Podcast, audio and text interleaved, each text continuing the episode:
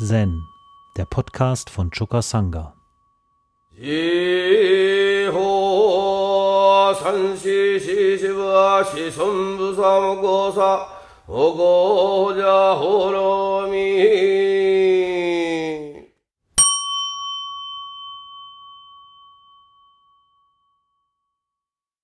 Als ich vor Jahren im Hokochi-Tempel war und das letzte Wintersession stattfand im Februar, da geschah es, dass der Jiki am letzten Tag, dem schwierigsten Tag des Sessions, morgens erklärte, Today no Doksan. Roshi must see dentist. Das schlug ein in der Doksan Sangha wie eine Bombe. Waren ganz viele Deutsche da. Und ich sah, wie, wie vom Blitz getroffen, plötzlich die halbwegs noch entspannten Gesichter sich in bedenkliche Gesichter verwandelten. Und ich erinnerte mich in der Situation, dass der Roshi zu mir gesagt hatte, Zen is Ecstasy. Das hat er auch mehrfach vor so einem großen Publikum wiederholt. Und in der Situation habe ich mich daran erinnert, dass Zen Ecstasy ist und nicht äh, öh, rumhängen. Da habe ich angefangen, während der ganzen Zeit eine Meditation mit dem Thema Freude zu machen. Äh, es war nicht so, dass die Freude gleich überall ankam, aber ich habe damit zumindest begonnen und Erinnerung an diesen ziemlich lang währenden, acht Runden, acht Sitzrunden währenden Prozess des Meditierens über Ecstasy Zen. Da geht es los, habe ich mir die Freude vorgestellt, wie eine tanzende junge Frau. Und die habe ich erstmal in mich hineingeholt indem ich sie mir vorgestellt habe, dass sie über meinem Scheitelchakra tanzt. Als ich mit der Freude getanzt habe in diesem vier, vierstündigen Prozess, da hatte ich in manchen Bereichen meines Körpers Schwierigkeiten, die Freude zu spüren. Beispielsweise wollte die Freude nicht in meine Leber einsteigen. Dann hat mein Samadhi-Antenne, meine innere Stimme, die hat mir Vorschläge gemacht, was man da machen kann. Und die hat gesagt, da wo die Leber ist, da stell dir eine Klappe vor in den Bauch rein und dann geh da mit der Freude rein. Dann habe ich mir diese Klappe vorgestellt, habe die Klappe aufgemacht. Da guckte mich so eine Hornissen-Sonnenbrille an. Und ich gedacht, was ist das denn? So eine Dealer-Sonnenbrille. Dann habe ich meine Samadhi-Antenne gefragt, was soll ich machen? Sagt sie, nimm die Brille da raus. Schaute mich ein Totenschädel an. War ich total erschrocken. Aber ich bin dann doch vorgedrungen zu meiner Leber und schließlich auch in den Beckenbereich. Da war es noch mal sehr schwer hineinzukommen weil nämlich in diesem Beckenbereich alle meine Ängste versammelt waren. Meine Existenzangst, meine Angst, ein unzulänglicher Vater zu sein, meine Angst, kein richtiger Partner zu sein, meine Angst, den Anforderungen des Lebens nicht genügen zu können. Alle saßen sie da. Meine Samadhi-Stimme sagte mit der Freude im Bunde, bring sie zur nächsten Chakra-Öffnung raus.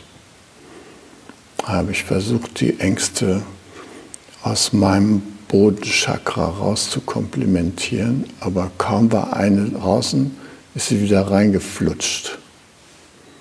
Kriegte die nicht raus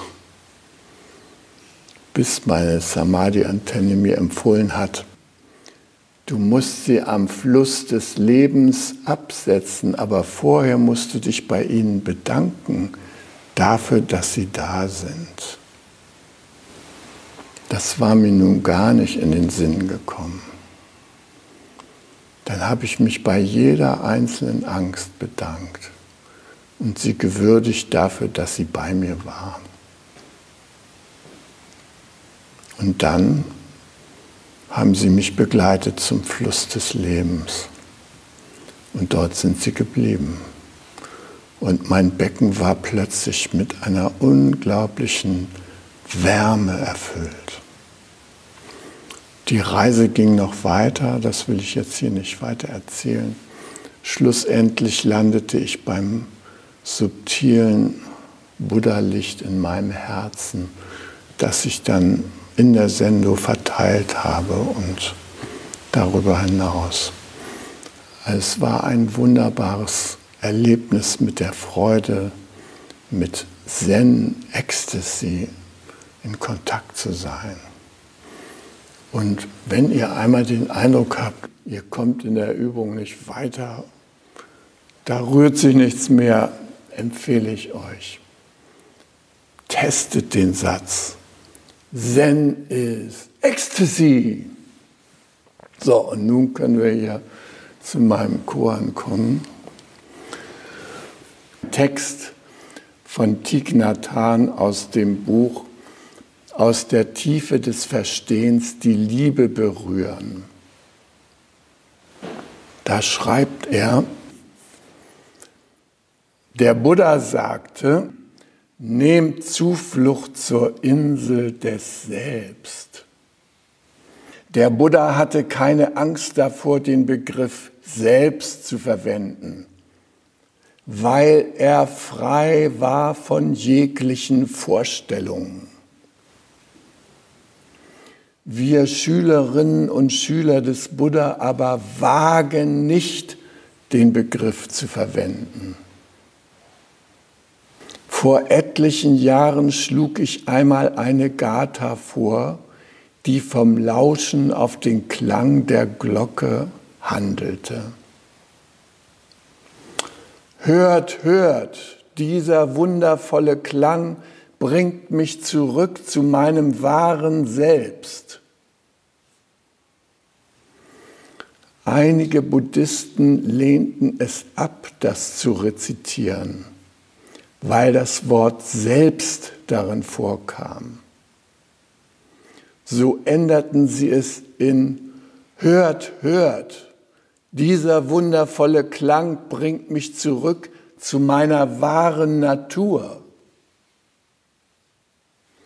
Sie versuchten als ernsthafte Schüler des Buddha dem Selbst zu entfliehen wurden aber stattdessen Gefangene ihrer eigenen Vorstellungen. Wenn ein Bodhisattva an der Vorstellung festhält, dass ein Selbst, eine Person, ein Lebewesen oder eine Lebensspanne existiert, dann ist diese Person kein echter Bodhisattva. Wenn wir dessen gewahr sind, dass das Selbst immer aus Nicht-Selbst-Elementen besteht, dann sind wir nie Sklaven von Vorstellungen über Selbst und Nicht-Selbst. Und wir brauchen auch keine Angst davor zu haben. Wenn wir sagen, der Glaube an ein Selbst bringe Schaden und sei gefährlich, dann sollten wir wissen, dass der Glaube an ein Nicht-Selbst sogar noch gefährlicher sein kann. Sich an die Vorstellung von einem Selbst zu klammern, ist nicht gut. Sich aber an die Vorstellung von einem Nicht-Selbst zu klammern, ist noch viel schlechter. Wenn man versteht, dass das Selbst aus Nicht-Selbst-Elementen besteht, dann bringt das keinerlei Gefahr. Der Buddha hat keineswegs gesagt, ihr existiert nicht. Er sagte nur, ihr seid ohne Selbst. Eure Natur ist nicht selbst. Wir leiden, weil wir glauben, er habe gesagt, dass wir nicht existierten. Wir fallen dann von einem Extrem ins andere. Aber beide Extreme bestehen lediglich in unserer Vorstellung. So erfahren wir niemals die Wirklichkeit.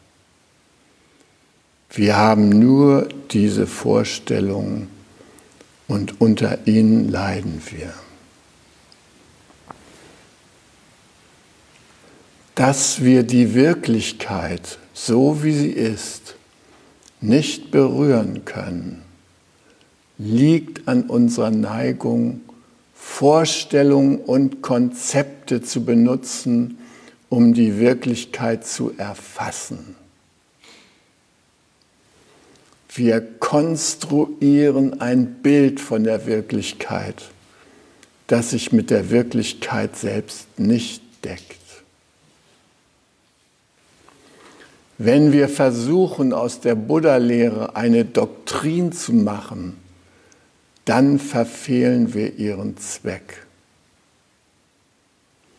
Im Alltag versuchen wir achtsam zu leben, um mit der Wirklichkeit in Berührung zu sein. Und wir beobachten die Dinge, um ihre wahre Natur, ihr Nicht-Selbst zu erkennen. Viele Menschen verstehen diese Lehre des Buddha falsch.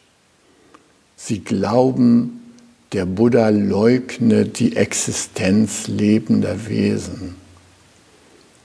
Es handelt sich aber nicht um ein Leugnen. Der Buddha gibt uns ein Werkzeug an die Hand, damit wir tieferes Verständnis und Befreiung erlangen. Dieses Instrument sollte benutzt, nicht verehrt werden.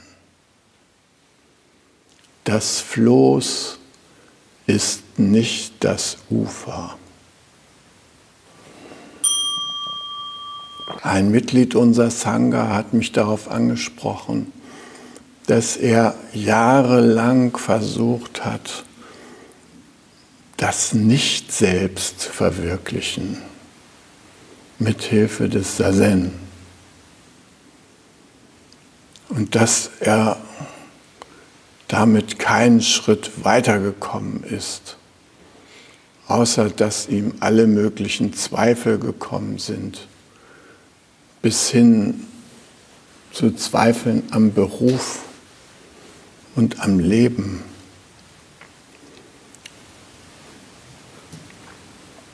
Schließlich ist er darauf gekommen, dass es doch so etwas geben muss wie ein Selbst. Und jeder von uns hat das schon mal empfunden, das Selbst. Als ich anfing mit der Zen-Übung, da hat der damalige Berliner Arzt und Zen-Lehrer immer wieder uns vor dem kleinen, schmutzigen Ego gewarnt. Er hatte auch martialische Sätze wie, dieses kleine, schmutzige Ego müsst ihr für ein für allemal aus euch heraustreiben. Ja, da saßen wir klein mit unseren beschmutzten, kleinen, dreckigen Egos vor ihm und haben gedacht, der hat doch ein Rad ab. Weil so läuft das nicht. Ego hin oder her. Unser Ich, unser kleines Selbst das möchte sich ganz natürlich erweitern. Wir scheitern doch an jeder Ecke mit dieser Enge. Das wissen wir doch genau. Wenn wir uns im Herzen eng fühlen, wie einsam sich das anfühlt, wie alleine wir sind. Und wir kommen, ob nun mit Sazen oder mit anderen Erfahrung doch schließlich dazu, dass es darum geht, dieses kleine, enge Selbst zu erweitern. Und das ist eine Angelegenheit des eigenen Herzens. Wir erweitern nicht uns hin zur Grenzenlosigkeit und sind dabei im Koppe. Nee, die Erfahrung der Grenzenlosigkeit spielt sich in unserem Herzen ab. Unser Herz wird weit. Und je weiter das wird, umso dankbarer werden wir. Und umso mehr werden wir in die Lage versetzt, uns vor jedem Wesen dankbar zu verneigen. Alles Mitgeschöpfe alles unsere Partner, die Blumen, die Teekanne, die Wände, alle verdienen unseren Zuspruch und unsere Liebe. Und ihr merkt dann im Laufe der Zeit, wie eure Liebe auch immer unbedingter wird und immer umfassender. Ihr müsst niemanden mehr ausschließen. Ihr könnt schlussendlich jeden annehmen. Auch die verrücktesten Politiker, die uns alles Mögliche äh, einbrocken. Millionen Militärausgaben in Afghanistan, weiß der Himmel was alles. Auch die verdienen nichts anderes als unser Mitgefühl. Alle. Alle, die mit uns zusammen hier auf dieser wunderbaren großen Erde weilen, verdienen unser Mitgefühl. Und ich bin sowieso der Meinung, dass wir an so einer Art Zeitenwende stehen, wo Weisheit und Mitgefühle die neuen die neuen Leitwerte werden, wo es nicht mehr darum geht, mehr, mehr, mehr, Wachstum, Wachstum, Wachstum und so weiter. Nein, der neue Leitwert wird Mitgefühl sein. Der neue Leitwert wird sein tiefes Verstehen. Und wenn wir mit dem tiefen Verstehen ernst machen, dann wissen wir ja, dass unser Selbst eine Komposition aus 99,9 Prozent nicht Selbstelementen ist. Wir sind ständig mit dem Nicht-Selbst in Kontakt. Und es ist an uns, die geistige Brücke endlich zu schlagen und nicht uns hier zum Selbst zu erklären, das mit dem Rest der Welt nichts zu tun hat. Nein, wir sind ein ständiger Prozess in Prozessen, in Prozessen, in Prozessen, in Prozessen. Und das gilt es zur Kenntnis zu nehmen. Als der Buddha sagte, nehmt Zuflucht zur Insel des Selbst, da hat er den Begriff des Selbst verwendet. Das war gegen Ende seines Lebens, hat er den versammelten Mönchen, die fragten alle, zu welchem Lehrer sollen wir jetzt gehen? Hat der Buddha gesagt, nehmt Zuflucht zur Insel des Selbst.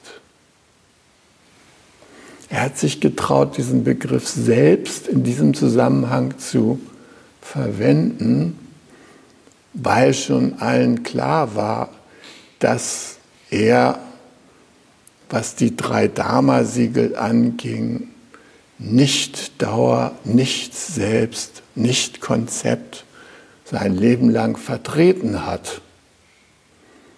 Das war auch eine Abgrenzung gegenüber dem vorherrschenden Hinduismus, der eben eine Lehre vom Selbst verkündet hat, was sich immer wieder reinkarniert und so weiter.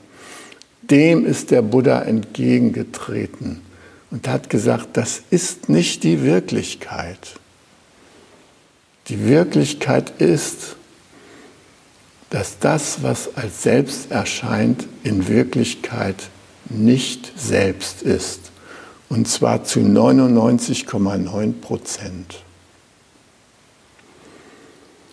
Ja, wie gesagt, diese drei Dharma-Siegel werden äh, manchmal auch die drei Daseinsmerkmale als die drei Daseinsmerkmale bezeichnet. Äh, und vor allem im Altbuddhismus äh, wird diese Dreiheit mit Nichtdauer, Nicht-Selbst und Leiden äh, angegeben. Demnach sind die drei Daseinsmerkmale Nicht-Dauer, Nicht-Selbst, Leiden.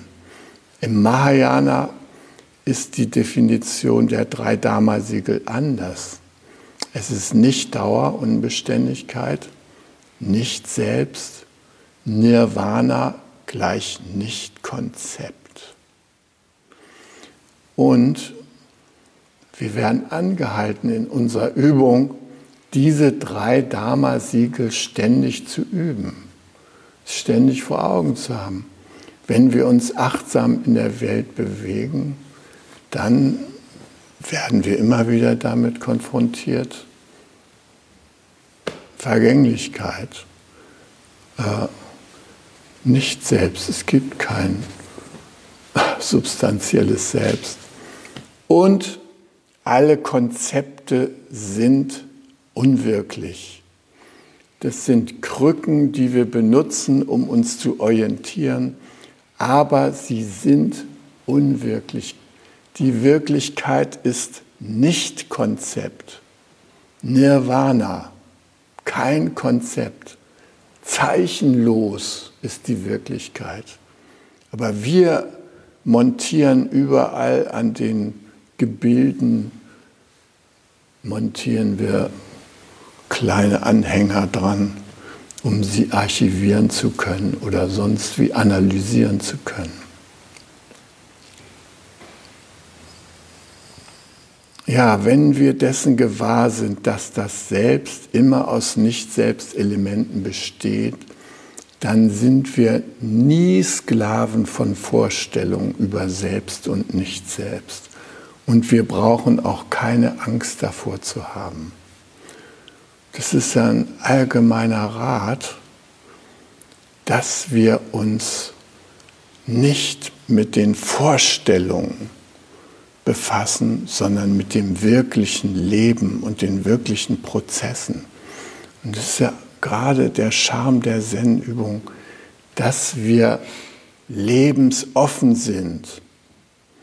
Sobald sich Konzeptionelles einschleicht in unsere Übung, sobald wir irgendwelche Gesetzmäßigkeiten, Normen und so weiter uns vorgeben oder meinen, folgen zu müssen, ist es unbedingt nötig, dass wir das prüfen, dass wir unsere Vorstellungen auf ihren Wirklichkeitsgehalt hin überprüfen. Ja, weil es darum geht, im Alltag die Wirklichkeit durch Achtsamkeit zu berühren und immer wieder mit unserer wahren Natur in Kontakt zu kommen. Meine persönliche Auffassung zur Buddha-Natur ist, was uns Menschen angeht, ziemlich konkret. Ich halte nichts von diesen nebulösen, alles hat Buddha-Natur und damit hat irgendwie nichts die Buddha-Natur, sondern das ist was ganz Konkretes. Hat der Hund die Buddha-Natur? Ja, natürlich hat der Hund die Buddha-Natur. Warum hat der Hund die Buddha-Natur? Weil er mit dem Schwanz wedelt. Also, wir haben auch die Buddha-Natur. Wieso? Weil wir ausgestattet sind mit einer Fülle von Lebensmotiven und zwar von Geburt an. Das geht los, wir werden geboren und sofort melden sich die Bedürfnisse nach Essen, Trinken, aber auch nach Geborgenheit, Zugehörigkeit und Autonomie. Und da sind viele Bedürfnisse, die so in ein Spannungsverhältnis geraten. Obwohl die zu unserer Natur dazugehören, sind sie polar. Da gibt es das Bedürfnis nach Abenteuer und das Bedürfnis nach Ruhe. Und da gibt es das Bedürfnis nach Selbstbehauptung und das Bedürfnis nach Einfühlung. Alle diese Bedürfnisse existieren in uns und alle springen an. Und wenn sie anspringen, dann merken wir das an unseren Gefühlen.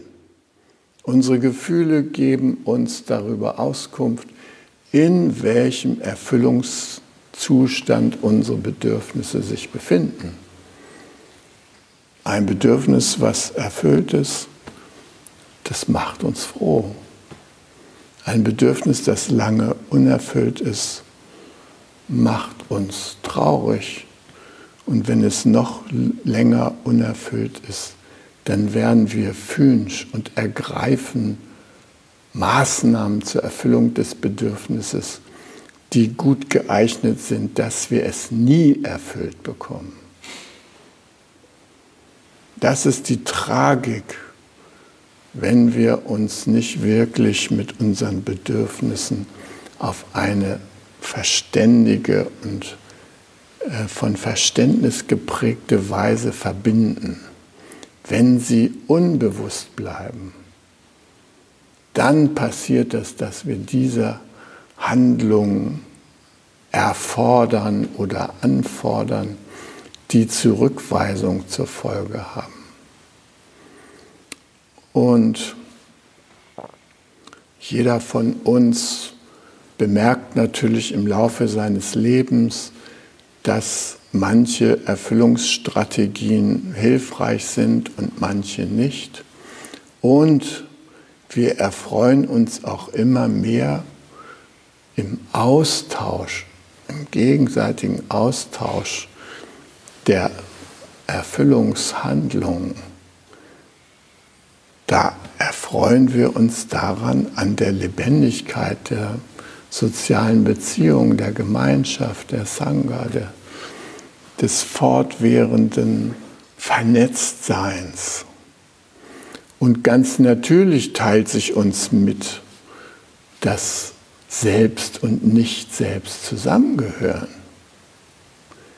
Das ist kein Gegensatz, das ist nicht entweder oder, das ist sowohl als auch. Und sowohl als auch ist für manche Menschen schwer nachzuvollziehen.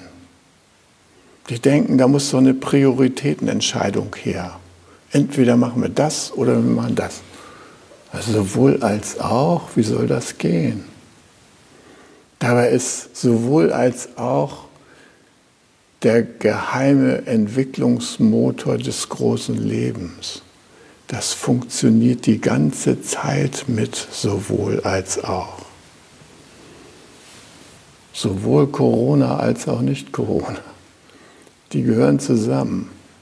Wir versuchen den auszurotten, den Coronavirus. Was macht er? Alle 14 Tage. Uhu, da bin ich wieder. Jetzt heiße ich Omrikon. Alpha, Delta, du, du, du. Weil wir nicht in sowohl als auch denken können. Und weil wir uns polarisieren lassen in unserer Gesellschaft, da geht da ein Schnitt durch unsere Reihen, da sind die Impfgegner und da sind die Geimpften. Und wenn die zusammen an einem Tisch sitzen und anfangen zu diskutieren über den Sinn von Impfen und Nicht-Impfen, dann denkt man, es geht gar nicht mehr um Krankheit oder sowas. Es geht nur noch um Überwältigung der anderen Seite. Traurig. Dabei hätten wir so viel Sinnvolles zu tun, was uns Freude machen könnte. Und übrigens, ob man nun Impfgegner ist oder Impfbefürworter, ist doch auf jeden Fall sinnvoll, sich damit zu beschäftigen, was macht man, wenn man so eine Krankheit kriegt oder was macht man, damit man sie nicht kriegt zur Vorbeugung. Diese ganzen Maßnahmen werden öffentlich überhaupt nicht diskutiert. Das wundert mich. Es gibt so viele hilfreiche Mittel, die man bei Corona anwenden kann, die auch schon erprobt sind. Die haben nur einen Fehler, die sind billig. Und deshalb kommen sie in den Medien nicht vor. Ja, so eine Impfung, ich weiß nicht, was sie dem Amtsarzt jedes Mal bringt, aber auf jeden Fall der Pharmaindustrie bringt sie einiges, einige Milliarden. Und äh, das ist doch das, worum es im Leben geht. Wie gehen wir damit um? Corona ist in der Welt, also wie können wir uns gegenseitig da hilfreich zur Seite stehen? Wie können wir das sowohl als auch zur Kenntnis nehmen und damit umgehen? Das große sowohl als auch erleben wir ja auch mit Leben und Sterben. Und wir wissen ganz genau, dass es weder das eine ist noch das andere. Wir wissen ganz genau, dass Leben Sterben und Sterben Leben ist. Und dass der ganze Prozess des großen Lebens voll darüber hinausgeht. Wir brauchen uns keine Sorgen zu machen, ist alles okay, kein Drama. Wir verändern vielleicht die Form. Auch das ist kein Drama. Wir können das machen, weil wir sowohl selbst als auch nicht selbst sind. Ja. Um nochmal auf die Polarität der Bedürfnisse zu sprechen zu kommen. Die verbinden uns, weil die Menschen unterschiedliche Bedürfnisse haben. Der eine braucht Unterstützung beim Abenteuer, der andere braucht Unterstützung beim sich ernähren, der nächste braucht Unterstützung bei der Unterstützung.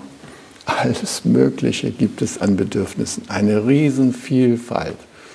Ich habe zu Hause einen Karton, da sind 96 verschiedene Bedürfnisbeschreibungen äh, aufgeschrieben auf Kärtchen mit Fotos dabei. Kann man sich das Foto angucken, wie so ein Bedürfnis aussieht.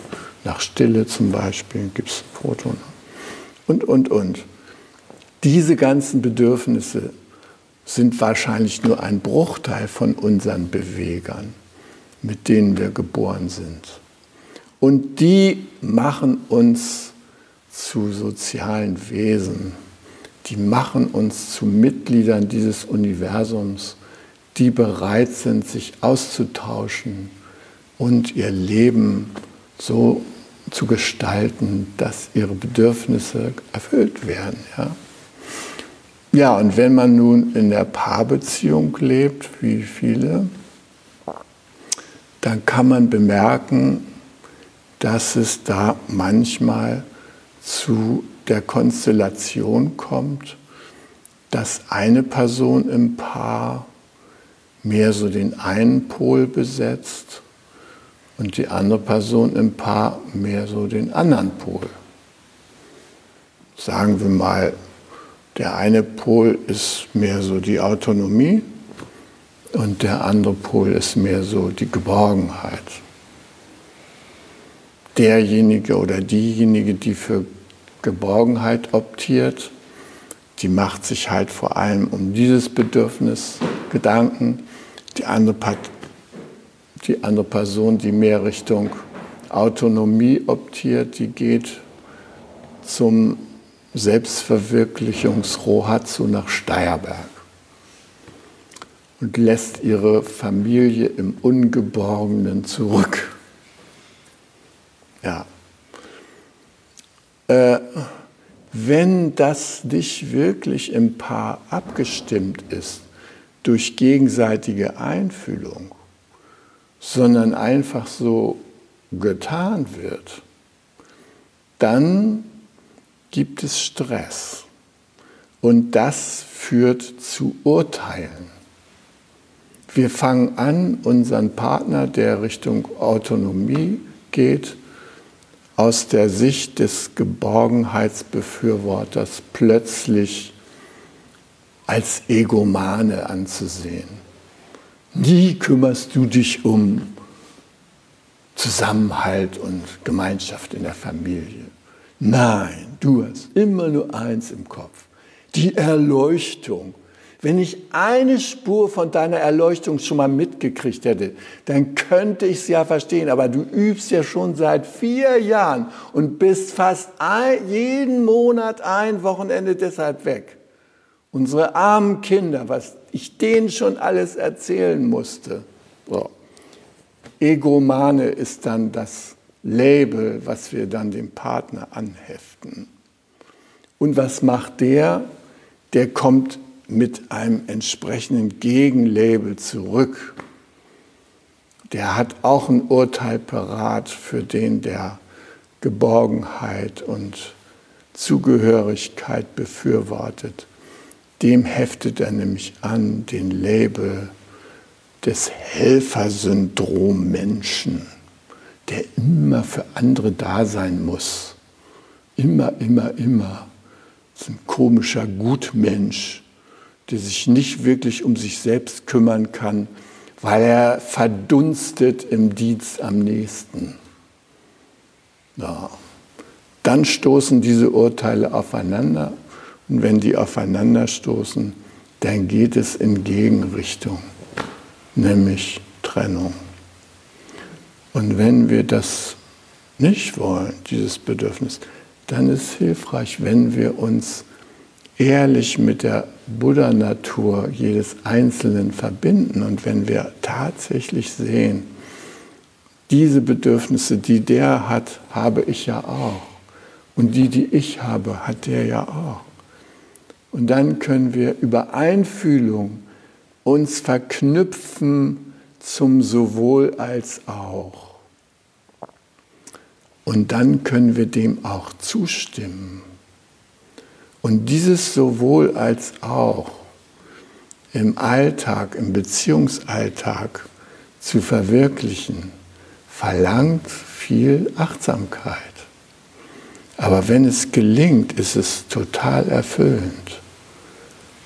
Und dann spüren wir, dass die Buddha-Natur vom großen Leben lebendig gehalten wird und können uns dankbar vor ihr verneigen.